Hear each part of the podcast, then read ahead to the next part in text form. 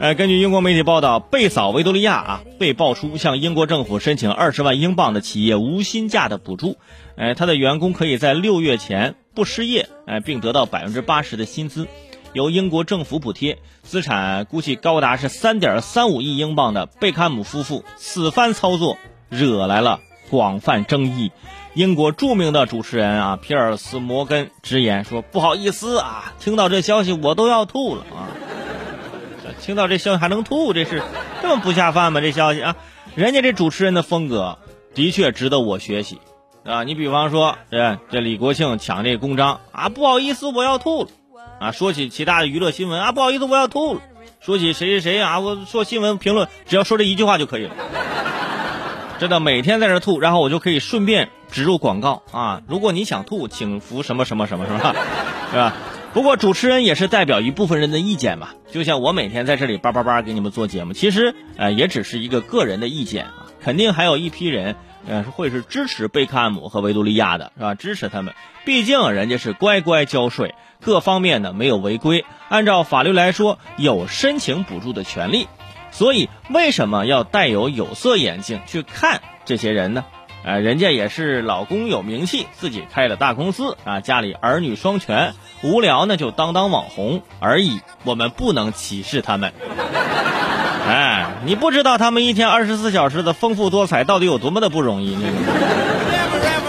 就是因为现在啊，维多利亚已经不敢在自己的社交网络平台发自己生活的照片了啊，不敢。就之前都还发一发自己家里人在家里一起做饭啊，一起玩游戏呀。啊秀一秀自己的豪宅呀！现在全不敢了啊！一发全是下面全是骂的。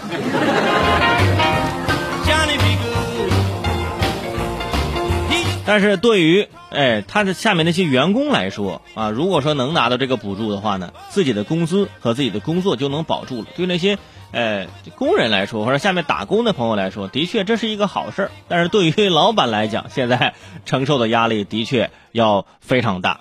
不过人家做生意呢，哎，其实也不容易，因为贝嫂的公司啊，刚开始势头很猛，但是经过这些年的发展，亏的那是一塌糊涂啊，亏的是一年比一年猛。从二零一三年开始，这个品牌每年的亏损都在增长，算上二零一八年，总亏损达到了四千二百万英镑，也就是大概将近四亿人民币。面对亏损，之前夫妻俩还卖了一栋豪宅，而且是贱卖。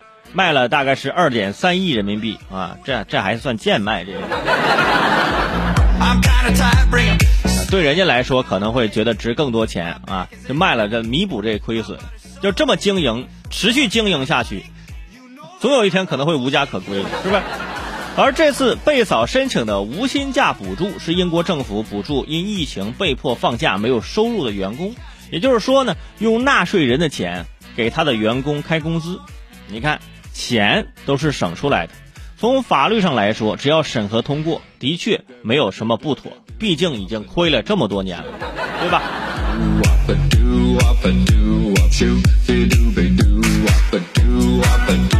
所以说，这也是做公众人物的啊一个可悲之处啊。平常呢，在疫情来之前啊，很多人纷纷在他们的社交平台留言点赞啊，你们的生活真的是太幸福了，看着你们一家几口在一起，非常的开心。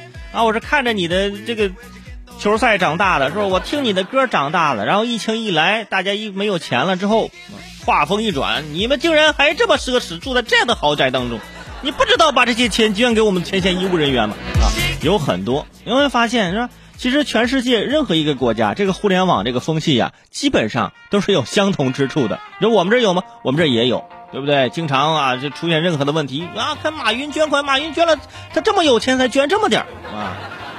当然现在啊，这种人越来越少了，但是他还是存在的。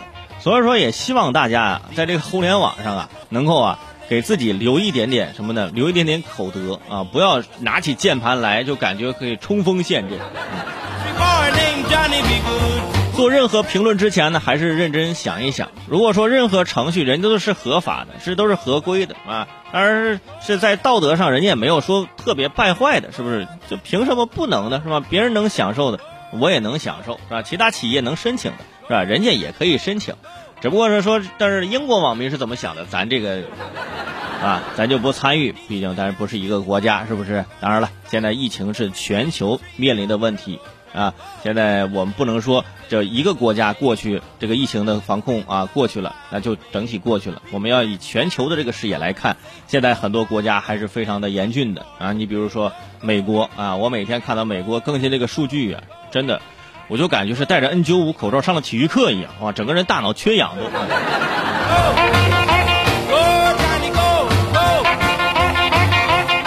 也是着急，也是担心啊。